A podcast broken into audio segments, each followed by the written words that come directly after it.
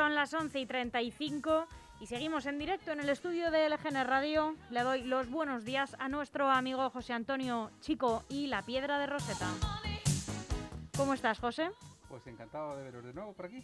Igualmente, igualmente. Hoy estaba pensando, según ponía la sintonía, digo, estamos aquí hablando de los iPhone que los dos tenemos y aún a ti te está dando un poco de problema alguno y no te he preguntado de qué vamos a hablar hoy. bueno, no sé si recuerdas, teníamos un tema pendiente que, que, además no lo pudimos abordar la semana pasada porque la verdad es que al final voy acumulando temas y no me, no me da, no me da. media hora no me da para contar todo. Es verdad, es verdad.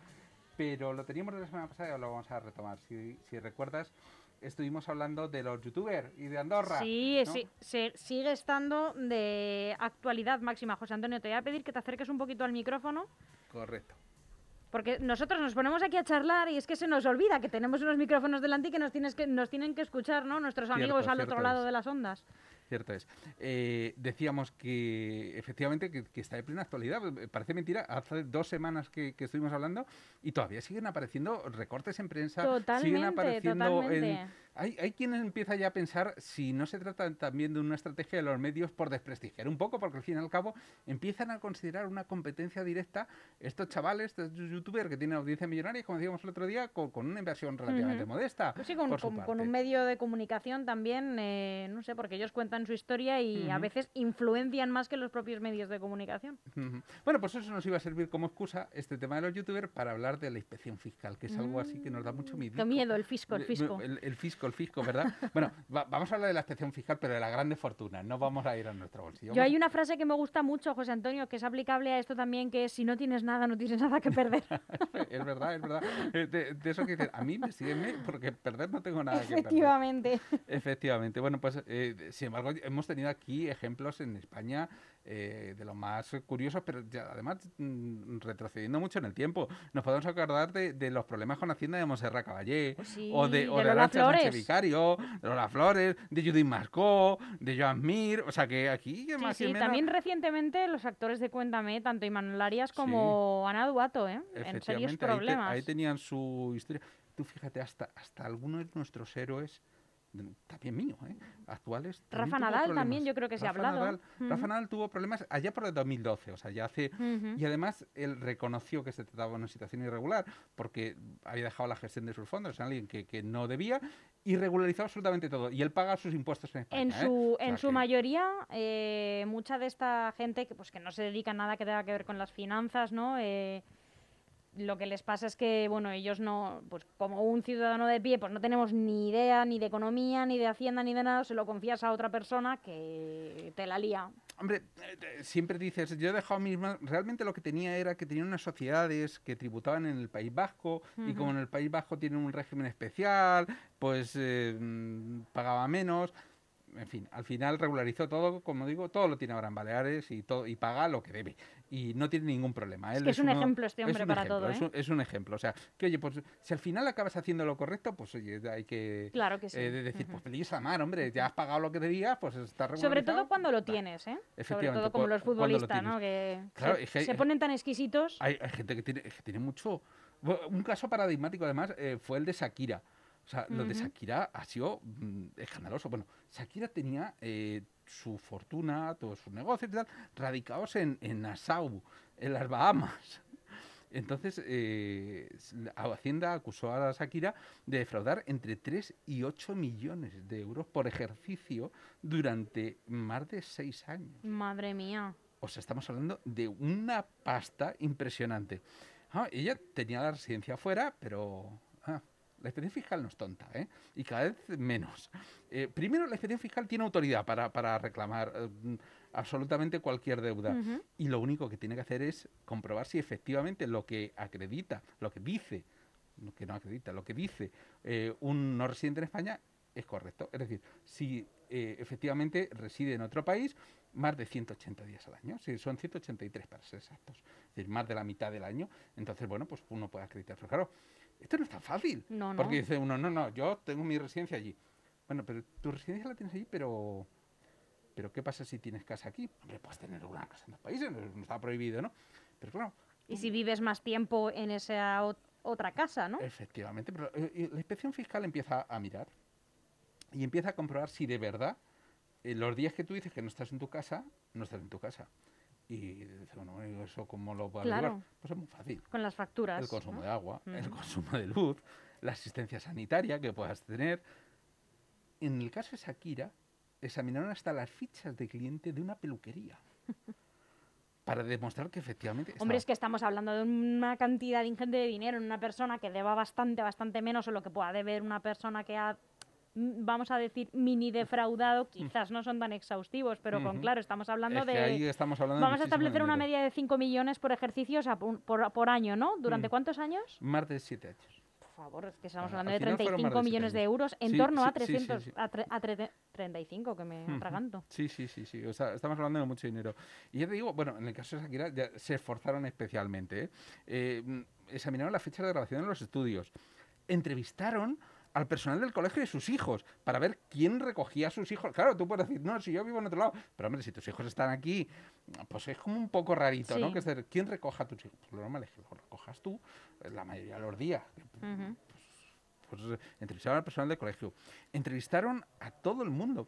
Pero esto, que, que, que, digamos era el sistema clásico que les funciona perfectamente, y Shakira al final pues tuvo que reconocer el tema y bueno, pues... José, eh, una pregunta. Imagínate que vienen a ti a preguntarte eh, si yo realmente trabajo aquí, ¿no? Eh, ¿Tú tienes la obligación de decir la verdad? La obligación. En el, en el caso, en, eh, está muy claro, o sea, en el caso de decir, si tú trabajas hay un contrato de por medio. O sea, en Bueno, el momento es un ejemplo, de ¿no? por medio, mm, sí, pero si tú tienes la obligación de verdad, hombre, eh, vamos a ver, obligación, a ti te puede requerir, te- tienes un juez el que, el que te, te reclame, no la inspección fiscal por sí mismo. Pero bueno, la inspección fiscal te busca las vueltas. ¿eh? Ya, ya, ya, ya. O sea, te busca las vueltas para, para que Ah, Me refiero a ese Colabores. personal de- del colegio, el personal de la peluquería. Puede decir, oiga, mire, yo no, no quiero historias. Sí, bueno, pero es que, ya te digo, son, son muy persuasivos. Ya. Em, ya, eh, ya. Este, este sistema de, digamos, que es el clásico que ha utilizado hasta ahora la inspección fiscal, se está modernizando rápidamente. Es decir, eh, cuesta mucho dinero tener también a, a un conjunto de personal dedicado exclusivamente, puede ser, de luego, eh, rentable, eh, por decirlo de una, alguna manera, el, el dedicarlo a alguien notorio que sabes que ha defraudado mucho dinero. Pero para la gran mayoría de la gente, pues no. Entonces, ¿qué es lo que está haciendo ahora la inspección fiscal? Pues lo que está diciendo es, bueno, vamos a utilizar aplicaciones informáticas. Por ejemplo, mira, tienen una... Esto, esto parece ciencia ficción, pero es real. ¿eh? Ca- O sea, lo que te casi a- todo lo que me sueles contar en este lo que te programa- voy a, a contar. Tienen lo que se llama un bot crawler, algo así como una especie de araña eh, que llamamos en la web.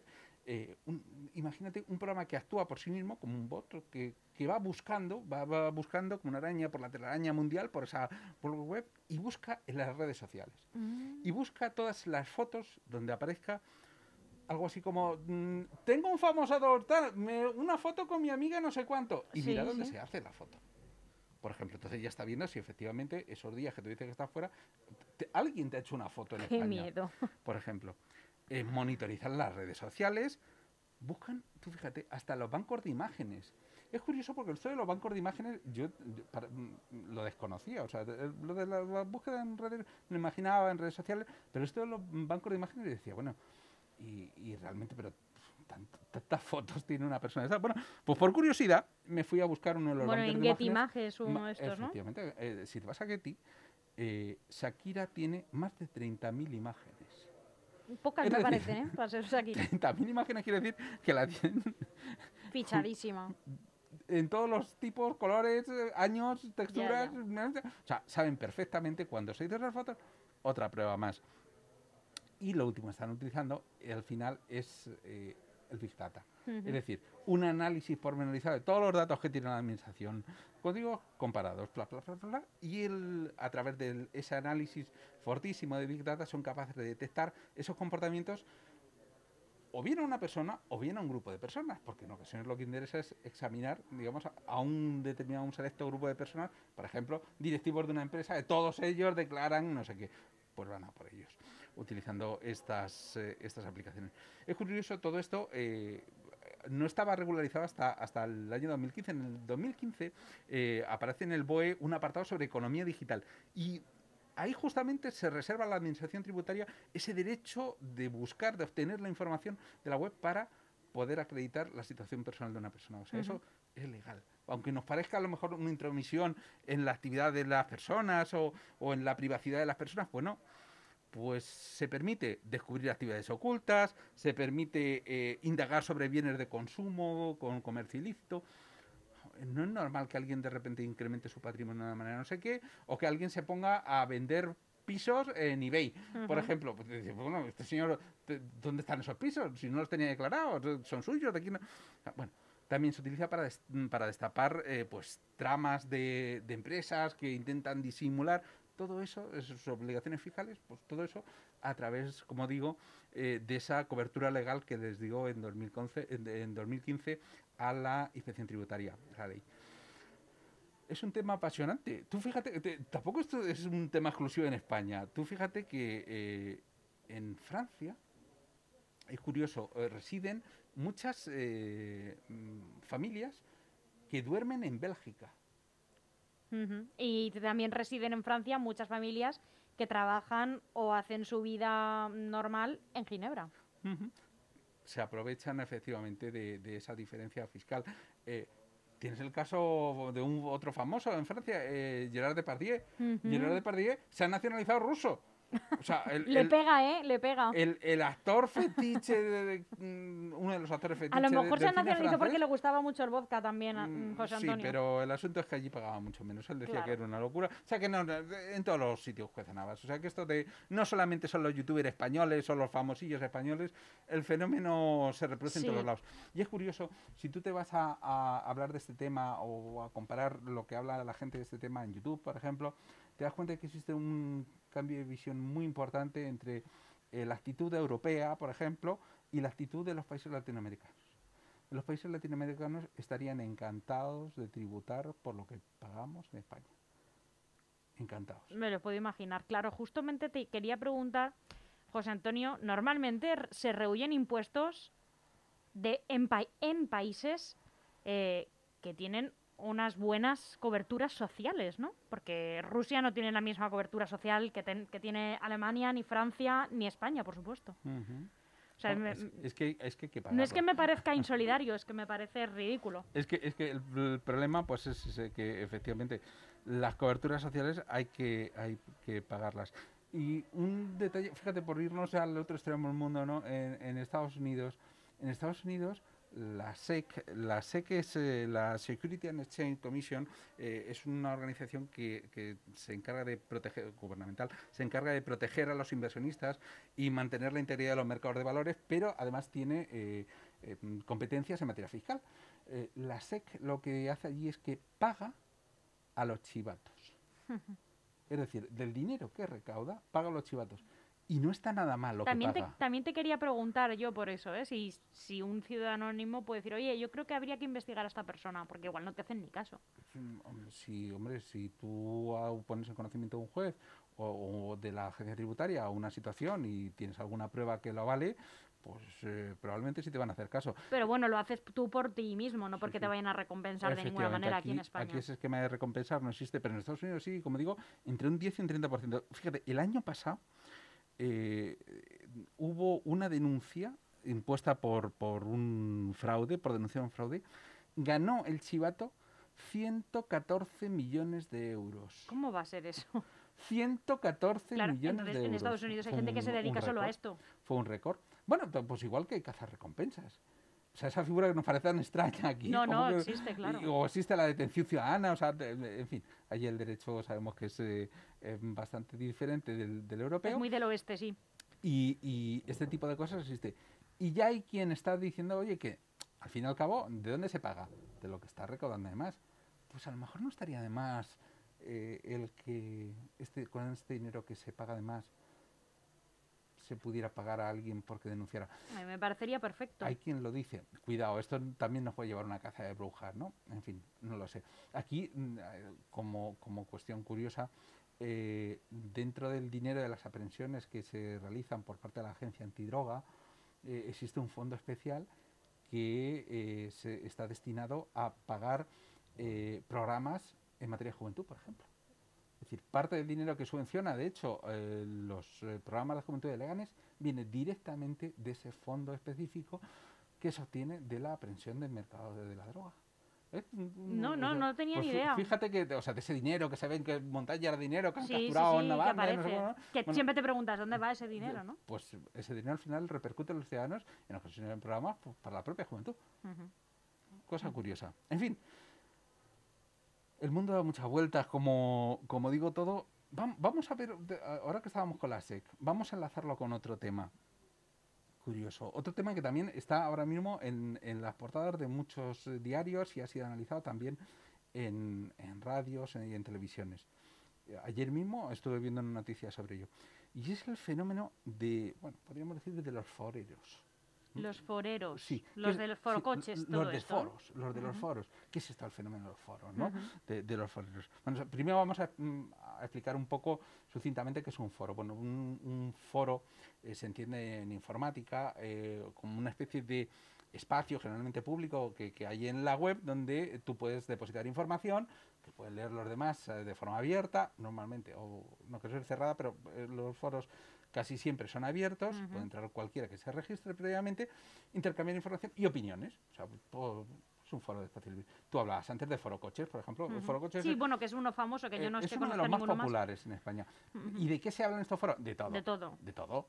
Bueno, pues hay diferentes Mayoritariamente categorías. hombres. Sí, mayoritariamente hombres, pero también hay mujeres, hay de un poco de todo. Es cierto que además, la, eh, especialmente Foro Coches, para mi gusto, es un poco casposo eh, y un poco Lo has dicho mucho tú. machista. Yo no he dicho nada. Lo Pero, has lo, dicho pero tú. lo digo yo. Bueno, pues igual que Foro Coches, en España hay otro foro en, eh, en el mundo, porque no podríamos decir en España, porque se hace desde todos los sitios en el mundo, aunque es muy popular en Estados Unidos, que es Reddit. Reddit es un foro que además igual se habla de cualquier cosa.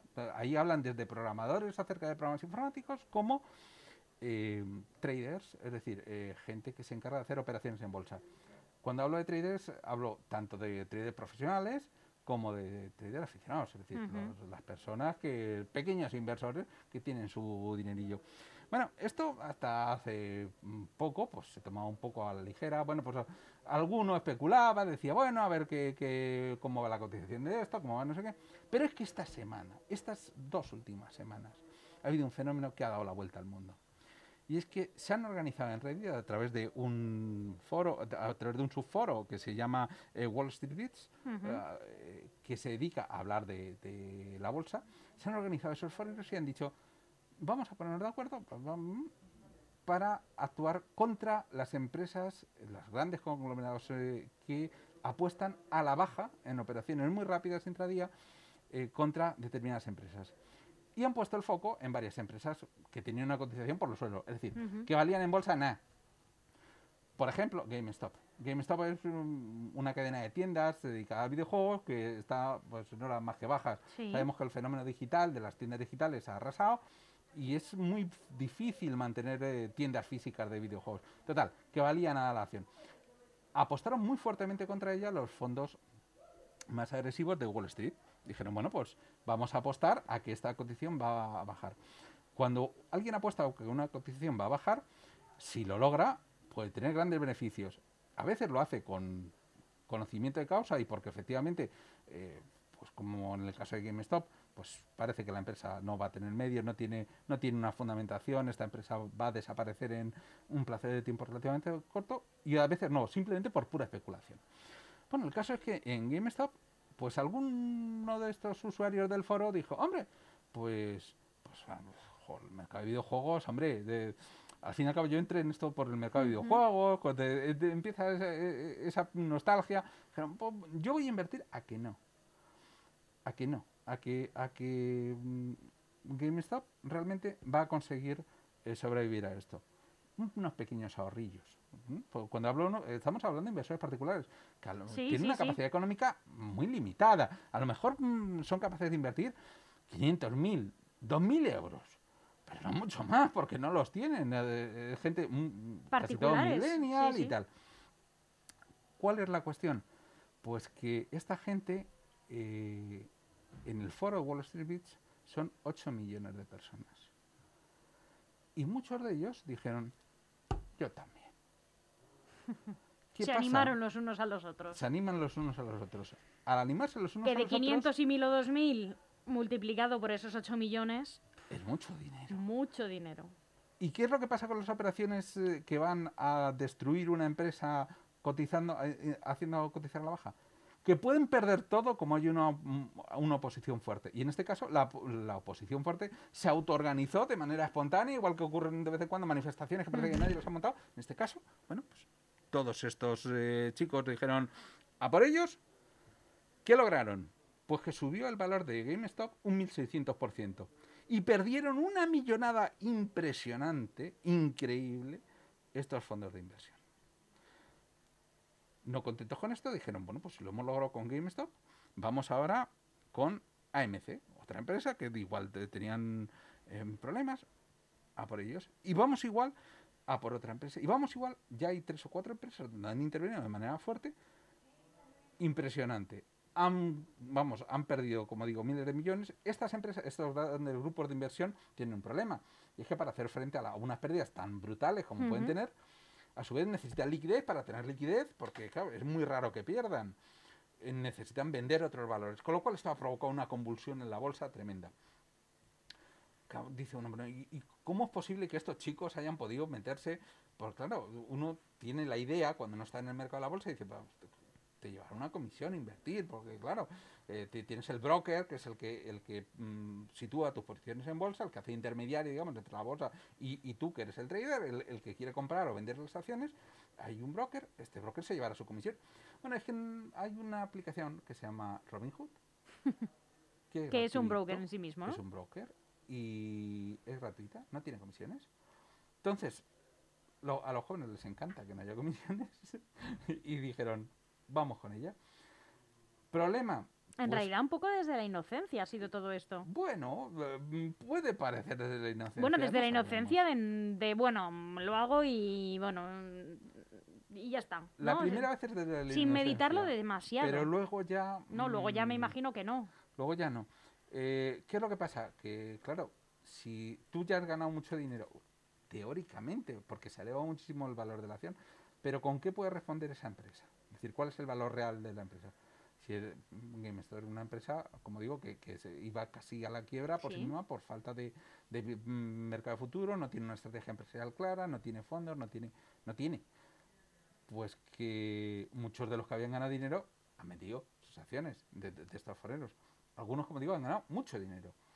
Y otros, eh, pues, eh, han perdido mucho. han perdido mucho porque, no tanto como estos grandes fondos de inversión, pero sí te puedo decir, por ejemplo, que la quien invirtió la semana pasada unos 10.000 euros, por poner una cantidad importante, 10.000 euros en GameStop, esta semana tiene 2.000. Es decir, todo lo que sube baja porque el beneficio se consigue vendiendo esas acciones que teóricamente eran tan altas, ¿no? Bueno, esto realmente ha revolucionado todos los lados. Eh, Robinhood, la, La aplicación sí, esta, sí. eh, llegó un momento en que dejó de operar, dejó de permitir operaciones de compra de acciones. ¿Por saturación o...? No, porque dijeron que, claro, que estaban interviniendo en el mercado y a ver si la SEC, esa SEC que decíamos Sí. precisamente, se iba a quejar porque estábamos, estaban, eh, la integridad del mercado de valores podía estar en duda. La integridad del mercado de valores realmente quien la pone en duda son estas empresas, estos inmensos fondos de inversión que apuestan a la baja, no estos chicos. El caso es que dejaron, durante un tiempo, dejaron de aceptar esas órdenes y muchos sospechamos que ahí lo que hubo fue una intervención de una llamadita por teléfono y decir que la aplicación no funcione lo de la compra esta mañana. Solamente esta mañana. Que eso nos va a permitir recuperar, no recuperarnos, pero por lo menos perder mucho menos de lo que podíamos haber perdido. Está bajo objeto de estudio ¿eh? esto de, de Robin Hood. Esto. Claro, esto que empezó, dice, bueno, a- dice, va, esto cos- son cosas de Estados Unidos, ¿no? Pues parece que esto... No, cuidado, que aquí en España lo, ha habido quien también ha apostado, ¿eh? utilizando las mismas herramientas. Un chaval estaba presumiendo hace poco, con fotocopia de su cuenta bancaria, que había ganado, en la operación había multiplicado por 5 el valor de sus acciones. Ahora, ¿qué es lo que pasa? Que todos estos eh, usuarios han dicho, no, no, ya nos está- podemos estar bajo objeto de investigación, vamos a crear nuestros propios foros en, en Telegram, que es otra aplicación eh, móvil muy conocida. Más segura, ¿no? Que WhatsApp. Más segura, efectivamente, que WhatsApp, donde vamos a hablar y vamos a intentar coordinar. vamos a hacer una apuesta ahora sobre las criptomonedas. o sobre el mercado de la plata, que es un mercado muy volátil, curiosamente. En fin, al final son puras mm, operaciones especulativas. Y este fenómeno que algunos al principio decían, "Oh, esto es como el Occupy Wall Street, pero mucho mejor, porque eh, ese fenómeno, si recordamos del Occupy Wall Street de hace 10 años, que sucedió en plena crisis económica, eh, las agencias de valores pasaron de él, vamos, o sea, no les molestó en absoluto. Esto sí, porque aquí estaban perdiendo mucho dinero. ¿eh? Em, Pero bueno, al final dices, si, claro, si realmente queremos hacer eh, esa venta, queremos obtener un valor, pues, ¿qué que pasa? Cuidado. Hay uno, hay- dentro todavía los, los más resistentes eh, dentro de, de este foro que hablábamos antes del Wall Street Beach dicen hold, hold, o sea, mantener, mantener el Sí, dinero, sí. mantener el dinero. Manos de Aguantar, diamante, ¿no? dicen ellos. O sea, Esto es una operación, como de una manera muy idealista, ¿no? Aquí lo que estamos es una operación contra el capital y vamos a mantener, no sé qué, no. en fin. eh, la mayoría de la gente lo que ha hecho es, cuando ha visto el negocio claro, Siempre hay gente que está muy adelantada a todas estas mm, cosas, José Antonio. Sí, sí, siempre es cierto. Siempre y luego hay gente- otros de los que simplemente nos enteramos de ello. Sí, pero este fenómeno, como ha sido portada mundial, pues me parece interesante Sí, sí, verlo. sí, sí, sí, por supuesto. Muy Sobre todo para entenderlo, ¿no? Porque lo hemos estado viendo mucho en medios y en redes sociales, en Twitter, mucho revuelo eh, con los hashtags, ¿no? Reddit, GameStop, y, y muchos, mira, pues no, no lo entendíamos del todo. Bueno, pues espero haberos dejado alguna de las claves interesantes para ello. Me queda Seguro. todavía, buaf, quería haber hablado un montón de cosas hoy, pero lo dejamos para la semana que viene. Estrategias Apuntado. económicas contra la COVID. Venga, ¿Cómo han perfecto, perfecto. ¿Vale? José, muchísimas gracias, que tengas un felicísimo día. Igualmente. Hasta pronto.